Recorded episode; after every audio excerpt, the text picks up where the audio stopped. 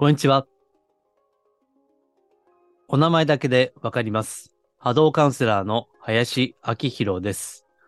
人のオーラや物のエネルギーをお名前だけで感じ取る能力をベースに、スピーチャー的なカウンセリング、ヒーリング、タロットリーディング、守護霊リーディングなどを行っています。今回もマジスピラジオ、よろしくお願いいたします。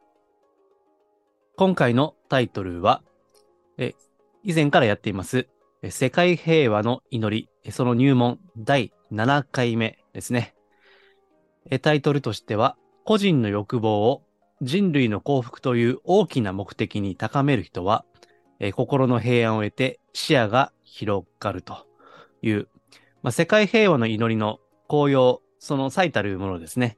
それについて話をしたいと思います。なお、YouTube でご覧の方はもうお分かりの通りですね。これは過去のブログに基づいて話をしています。YouTube ではブログを映しながらやりますので、より視覚的にもあの学びたい方はですね、YouTube でご覧いただいても結構ですし、あの、ポッドキャストで音声だけでもあの十分ですね、わかるように説明をしていきますので、ながら聞きしていただいても結構です。はい。では、え進めていきましょうか。えー特にお知らせは今回はありませんので、えーじゃあ、あの、本題に入っていきましょう。では、えー世界平和の祈りということで、あの、これ前回の補足ですね。前回の続きになりますので、えもしよろしければ、前回と合わせてご視聴いただければと思います。はい。では、今回ですね、え世界平和の祈り、え以前も言いましたように、個人の救いだけではなくて、人類の救いですね。それを同時に、こう、成就すると。そのための祈りですね。もちろん、祈るだけではダメなんですけども、まあ、これについては次回、8回目で、注意点として述べていきたいと思います。あくまで、祈りは根底にして何らかの行動をするということですね。で、その今回の趣旨はですね、個人の救いと人類の救いは、実は一緒なんだということですね。これがポイントなんですね。で、あの、まあ、ブログでも説明をしてるんですけども、現在の宗教ですね。まあ、いろんな宗教があると思いますけども、えそのおそらくは大半の宗教ですね。それは、個人の救いに焦点を当てているわけです。まあ、特に新興宗教と言われるような宗教。で、今、まあ、有名な宗教ですね。それはほとんどが個人の救いにフォーカスを当てています。うん。まあ、これはもう断言してもいいと思いますね。えもちろん表向きはですね、人類の救いとか、それこそ世界平和とか言ってるかもしれないけども、え焦点に当たっているのは個人の救いのはずですね。では、その個人の救いとは何かというと、まあ、これはもう昔から定番、まあ、鉄板なんですけども、えー三大苦悩ですね。えー人間の三大苦悩というのがあって、えそれが病気、病ですね。えーそして貧乏ですね。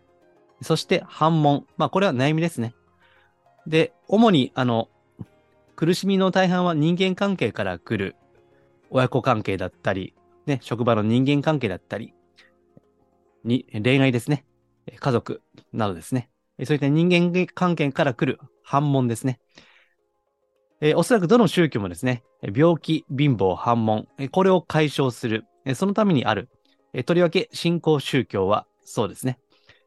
例えば、えこの祈りの文言を唱えていれば、えこのマントラって言いますけどね、そういう魔法の言葉を唱えていれば、またはこの題目ですね。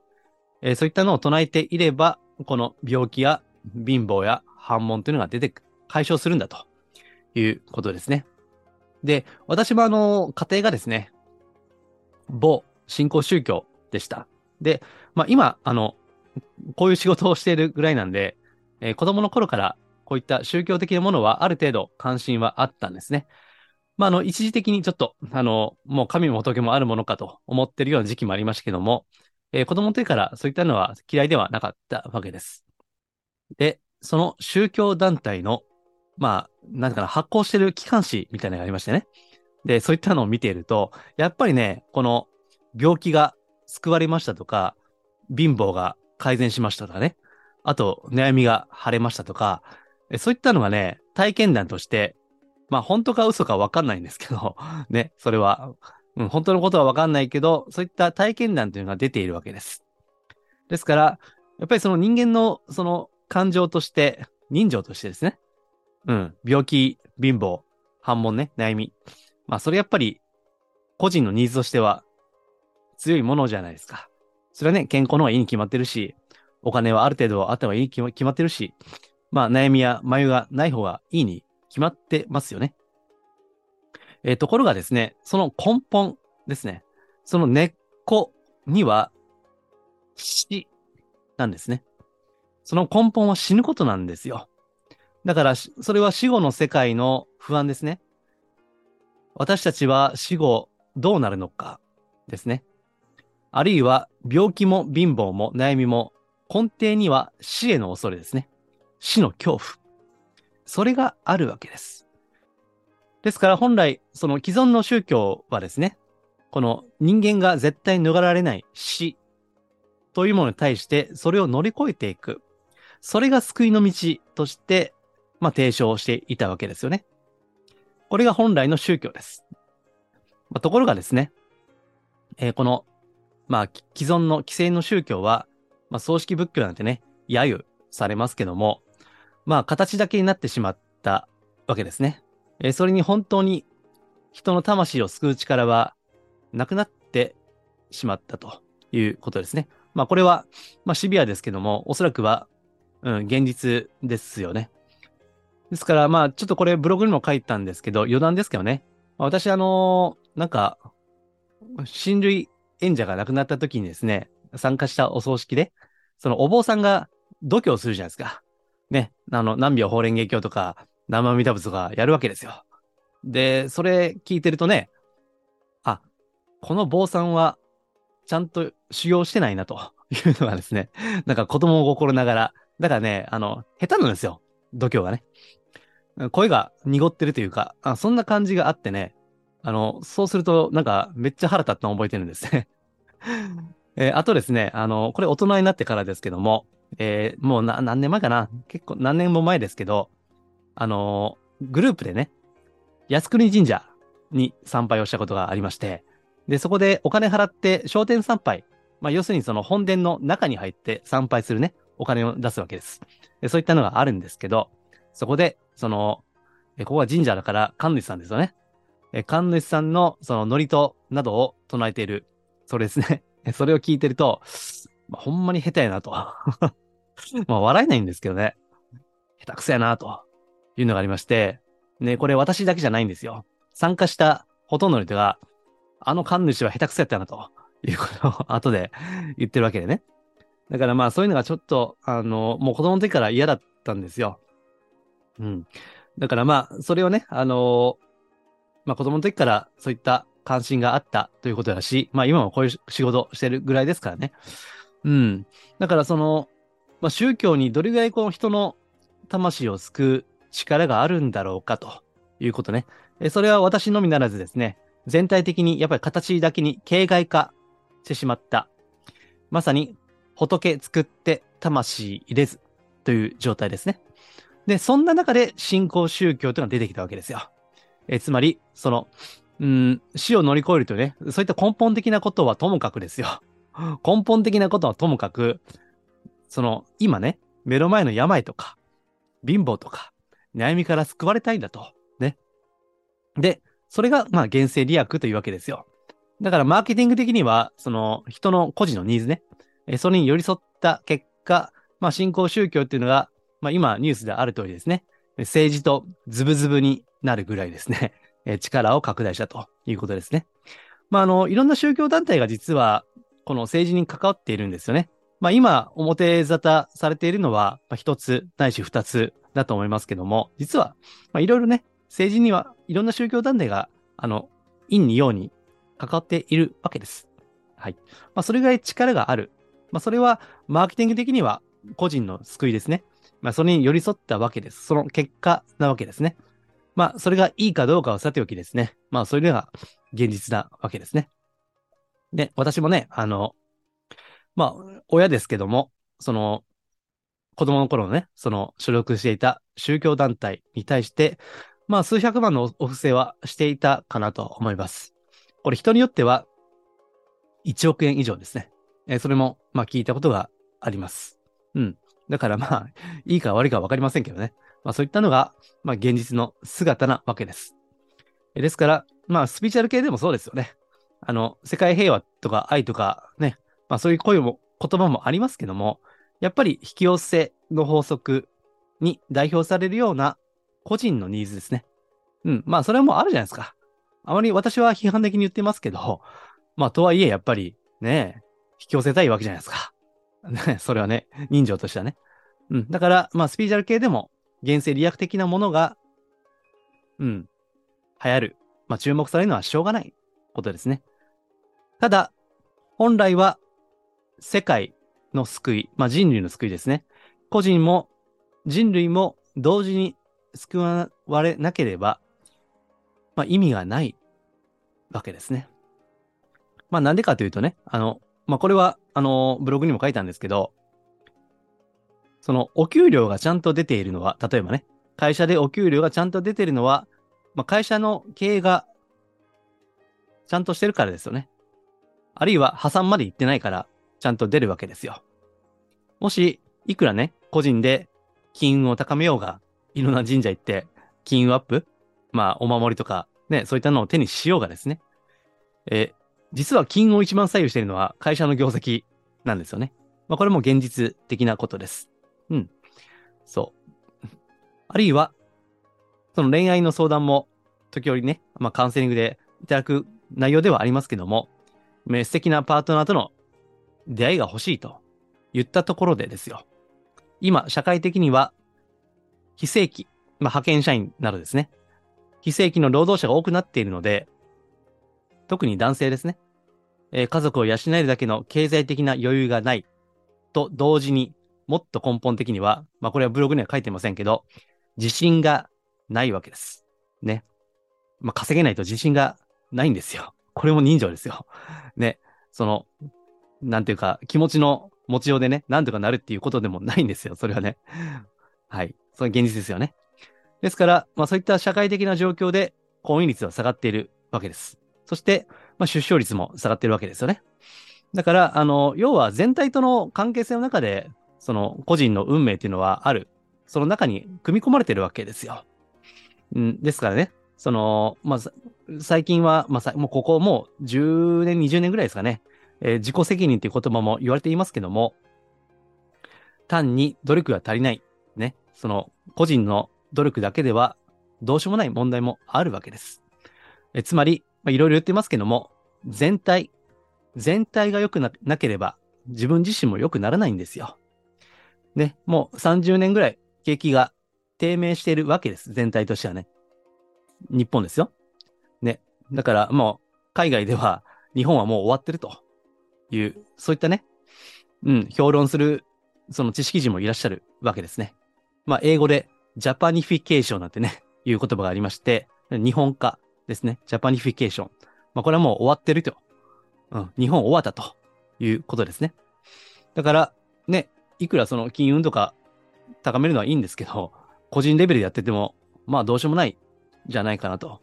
だから、まあ人々がこの世界平和を祈るだけではなくて、えー、その、まあ政治的なね、部分にも関心を持っていかないと。だから祈るだけではダメで、とはいえ、その個人として祈るのであれば、世界全体の平和ですね。それを祈っていくで、もしも、まあ逆説的にですね、まあ引き寄せの法則を本当に実行したいんであれば、これはよく言われることですけど、自分のね、オーラ、まあ私は波動と言ってますけども、えー、それを高めていくっていうのが、ね、これはもう王道じゃないですか。だから、それは私がいろんな人の波動ね、オーラを拝見していて、自分のことだけを考えている人よりも、全体の幸せとかね、全体の繁栄、それを願っている人の方が、オーラは、やっぱり綺麗なんですよ。大きいですね。ですから、本当に、逆説的ですけど、個人の幸せを成就したいんであれば、じゃあ、口先だけでもね、まずは、最初は口先だけでもいいので、全体の平和をね、祈った方が、まあ、それこそ、コスパがいいよと。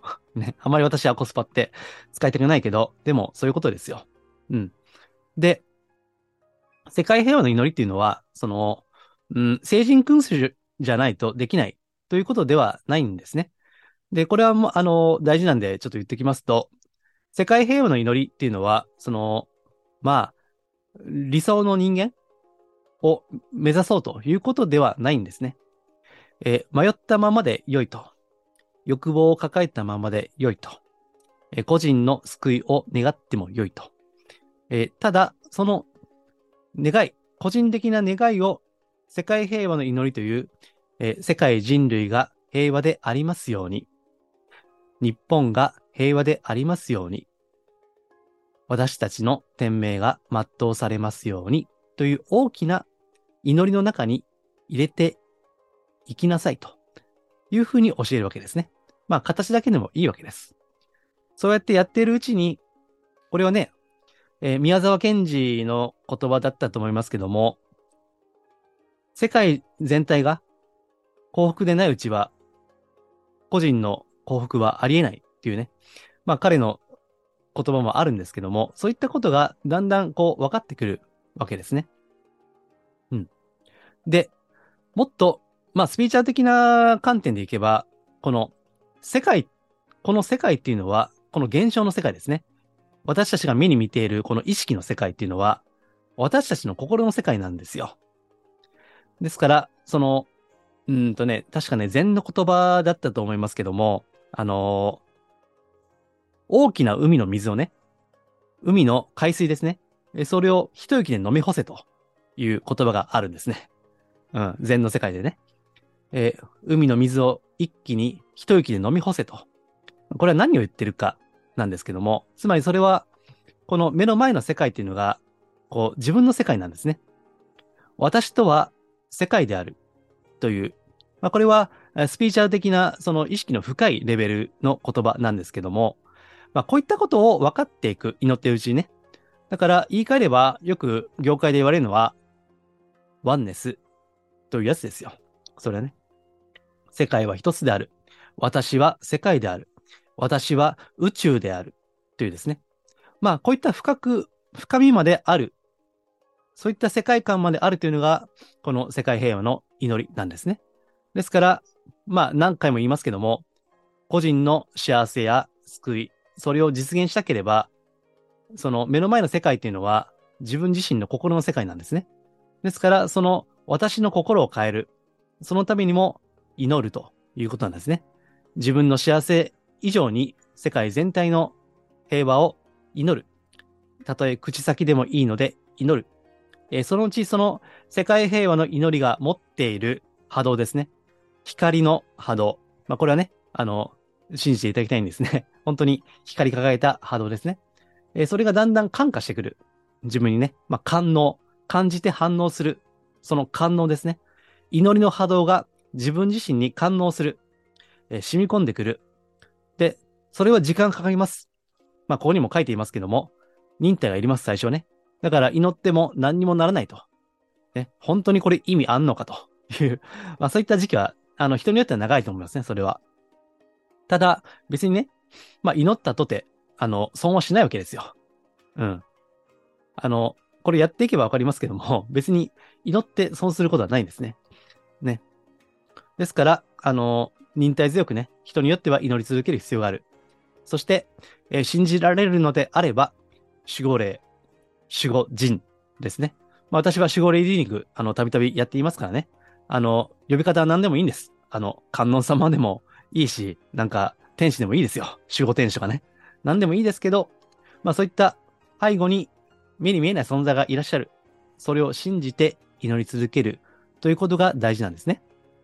で、これは、あの、これをお聞きのあなたの周囲のね、人間関係見渡してもわかると思いますが、本当に人間として尊敬できる人というのはね、自分のことしか考えていない人では絶対ないと思うんですね。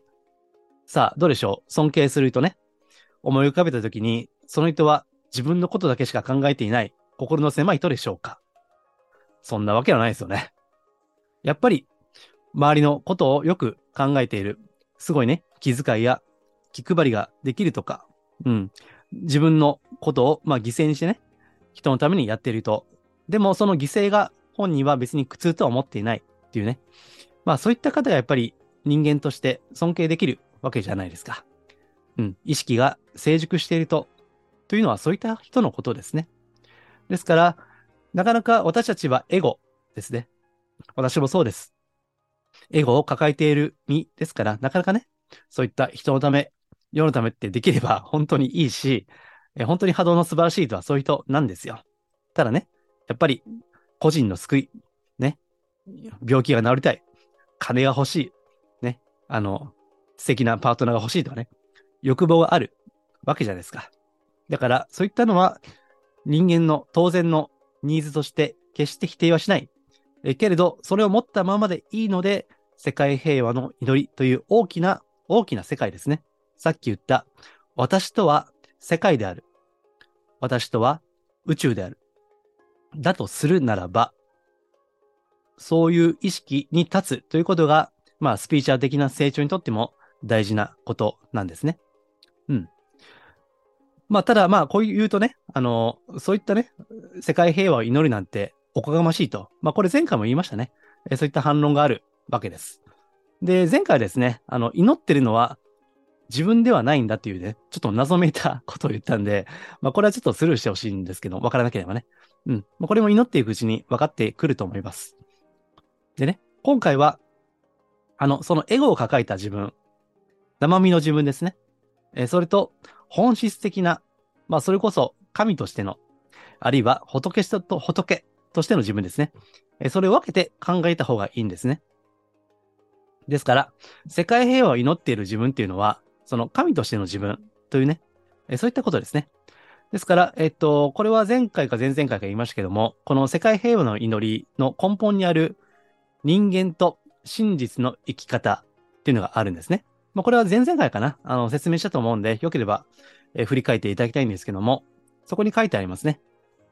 人間は本来神の分け御霊であると。ね、本来はですよ。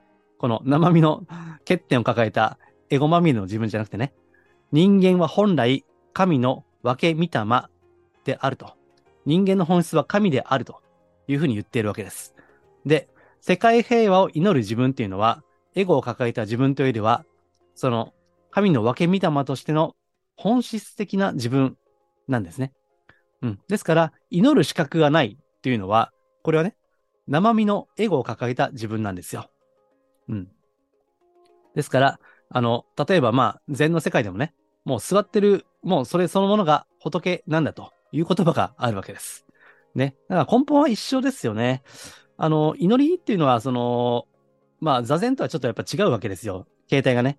もう本当に根本的に違うんだけど、でも最終的には言ってることは同じで、えー、座ってる自分が仏の姿なんだというのもそうだし、えー、祈ってる時は、その、エゴの自分じゃなくてね、その、神としての自分として、神の分け御霊として祈っているということなんですね。ですから、うん、それを分けて考えていった方が、まあ、祈りやすいと思いますね。はい。で、これもね、あの、ずっとやり続けるんですよ。ね。そのうち、ね、今、まあ、世界の問題が、ね、この個人の、この日常生活にも反映してくる。ね、遠い彼方で起こっているような紛争が、例の、その、原油、エネルギーですね。エネルギー価格を上昇させて、ね、そして、その肥料とかね、肥料も実はあの紛争以降入っていないんですよ。肥料が高騰しているわけです。で、その遠い、遠い世界の問題がすぐに私たちの例えば食品の値上げとかね、もう、もろに来るわけですよ、それがね。だからやっぱり、まあ、このグローバル社会と言われるようになって、世界の問題とその個人の問題が、もうより、こう、濃厚にね、つながっているわけです。えー、そういったことを考えたときに、もう自分だけの平和ね、自分だけの幸せを祈っているだけでは間に合わないんですね。本当にリアルにね。えー、ですから、やっぱり、まあいろんな祈りがありますけども、この世界の平和も含めて祈っていくですね。そして、それがですね、これは前回か言いましたけども、この光の波動が、えー自分から広がっていく、えー拡散をされていくわけですね。で、この世界にはですね、いろんな波動、ラジオの電波のように、いろんなエネルギーや波動が飛び交っているわけです。で、そこに、こう、不調和な、ネガティブな電波ですね。まあ、いわば電波がラジオの電波のように溢れているわけです。で、それがこの世界の、まあ、いろんな問題につながっているわけですね。その見えに、目に見えない部分としてね。で、一人一人の祈り、祈っていくことによって、その光ですね。えそれが広がっていくわけです。えーまあ、まるでね、ドラゴンボールの元気玉ではありませんが、一人一人の力は小さいかもしれないけども、この、それでも一人一人がこう祈り続けていくことによって、まるで、こう、大きなね、元気玉を作っていくような感じです。もちろん、祈ってるだけでは何も変わらないというのも、まあ、当然のことですよね。何回も言います。これはすごい大事なことなんで、祈るだけではダメで、祈りを根底として何らかの行動ですね。えー人によっては、その仕事ですよ。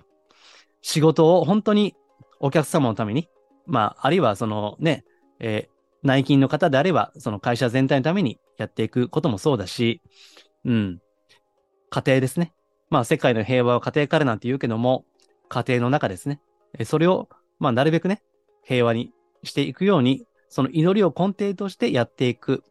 えー個人としては小さくとも、その積み重ねですよ。それが全体となって人類となっていくわけですから。えーそれが、いわば天命なんですね。